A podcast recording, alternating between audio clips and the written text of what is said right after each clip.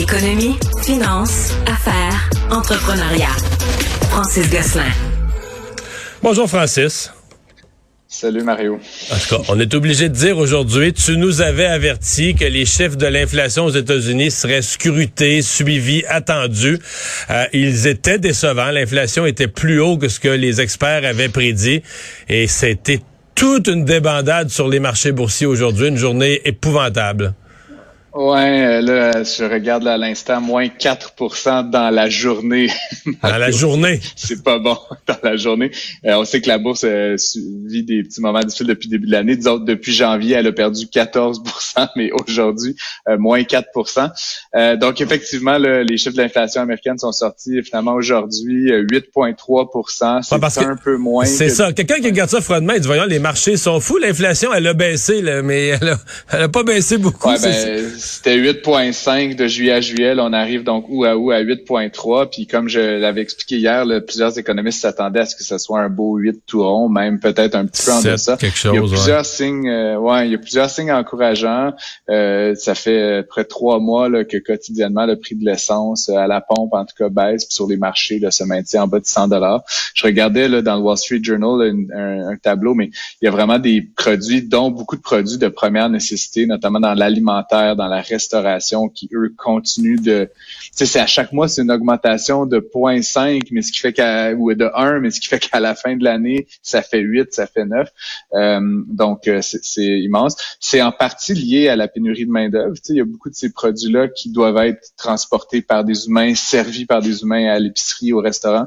Et donc, la pénurie engendrant une augmentation des coûts de main-d'œuvre, ben, ça fait en sorte qu'il y a de l'inflation. Puis c'est cette spirale-là euh, que la Fed cherche à, à ouais, j'expliquais plus tôt dans l'émission que là, la, la vraie crainte, c'est que ce qui fait craindre les économistes, c'est que tu dis, OK, on a monté les taux d'intérêt une fois, deux fois, trois fois, une coupe de coûts plus gros, puis là, l'inflation baisse pas. Donc là, on finit par dire, ben regarde, on va être obligé de monter les taux d'intérêt de façon drastique pour juguler l'inflation. Puis les taux d'intérêt qui montent de façon drastique, ben c'est pas compliqué, c'est une récession, c'est c'est ça que les marchés craignent. C'est ce que les marchés craignent. Puis évidemment, la thèse de la Fed puis de la Banque centrale du Canada, c'est autant que possible d'essayer ce qu'on appelle un soft landing, un atterrissage en douceur, donc passer tout près du zéro de croissance puis ça augmenter. Mais on joue un peu là, au devin avec ces, ces moves-là. faut dire que la Fed, si on compare le Canada et les États-Unis, la Fed a comme un coup de, un pion de retard. Hein? La, Banque centrale du Canada a augmenté de trois quarts de point là, il y a dix jours euh, son taux directeur. La Fed va le faire. Probablement mercredi prochain, là. Hein? Euh, probablement mercredi prochain. Donc, effectivement, ça va donner un autre coup très fort. On le voit déjà, Mario, là, dans l'immobilier, dans la revente de produits de luxe, etc. On le voit, le ralentissement actuellement. Euh, moins d'acheteurs présents, moins d'enthousiasme, moins de surenchères. Mais ça va prendre encore quelques mois avant de se traduire par, euh, par des chiffres plus normaux là, en matière d'inflation. Création d'un nouveau fonds. Euh, est-ce qu'on doit dire un fonds ESG, un fonds éthique? ça, c'est, ça dépend de ce que tu penses de cette industrie-là de l'ESG. Je suis un sceptique, je suis un euh, sceptique. Oui, ben, les deux, euh, les deux euh, fondateurs, Steve Robitaille et Pierre Larochelle, qui ont fondé le fonds Idéaliste Capital, euh, ce ne sont pas, je veux dire, ça, ça a l'air des, c'est des avocats, c'est des gars. Puis dans le fond, ce qu'ils veulent faire avec ce fonds, c'est vraiment investir dans l'industrie envers la transition énergétique. Donc oui, c'est des bénéfices environnementaux, mais ce qu'ils disent en fait, c'est qu'on voit ces technologies-là, que ce soit les batteries, que ce soit la génération d'énergie par de l'éolien, par du solaire dont les coûts ont énormément diminué ces dernières années. Et donc, c'est the time is now, comme on dit, d'investir dans ces industries-là, puis de d'accompagner leur croissance. C'est un fonds, c'est un fonds négocié en bourse?